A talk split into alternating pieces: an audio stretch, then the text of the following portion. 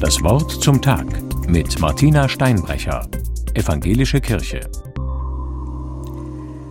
Er hat mit Vögeln gesprochen und mit dem Stauferkaiser Friedrich. Einen Wolf soll er gezähmt haben, und Sonne und Mond waren ihm Bruder und Schwester. Franz von Assisi. Eine braune Kutte und ein rauer Strick um den Leib wurden sein Markenzeichen, sehr zum Verdruss seiner Eltern. Die hatten es als Tuchhändler zu Wohlstand und Ansehen gebracht und hätten ihren ältesten Sohn gern in anderen Klamotten als Aushängeschild im elterlichen Unternehmen gesehen. Er aber hat es lieber mit dem Evangelisten Matthäus gehalten. Der hatte geschrieben: Wenn du vollkommen sein willst, geh, verkauf deinen Besitz und gib ihn den Armen. So hat er gelebt. Für die einen eine lebendige Provokation, ein unerreichtes Vorbild für viele andere. Schon kurz nach seinem Tod wurde er heilig gesprochen. Später ist er zum Schutzpatron der Tiere und des Naturschutzes geworden und vor zehn Jahren zum Namensgeber eines Papstes, der mit dieser Wahl ein Statement setzen wollte.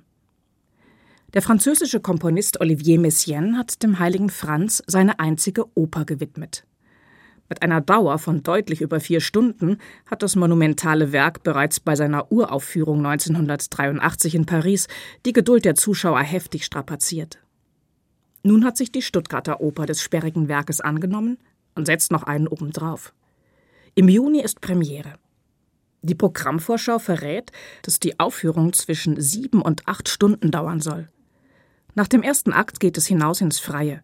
Gutes Schuhwerk ist gefragt, und es wird auch vorsorglich darauf hingewiesen, dass es nicht überall Sitzgelegenheiten geben wird. Das passt freilich zum Namensgeber der Oper, der die bürgerlichen Konventionen seiner Zeit hinter sich gelassen hat und auf unbequemen Wegen unterwegs war. Was mir aber noch viel besser gefällt, für die Ausstattung des Stücks sammelt die Oper gerade einen Haufen Altkleider. Bis Ende Februar werden 300 Hoodies gesucht oder auch andere Kleidungsstücke, Hauptsache mit Kapuze. Nachhaltig soll es zugehen, wenn einer der ersten und radikalsten Verfechter einer nachhaltigen Lebensweise gefeiert wird. Und irgendwie kehrt er auf diese Weise ja auch zu seinen Wurzeln zurück. Ich habe meine Kapuzenpullover jedenfalls nach Stuttgart gebracht und freue mich, wenn sie dort bald den heiligen Franz und seine Follower kleiden.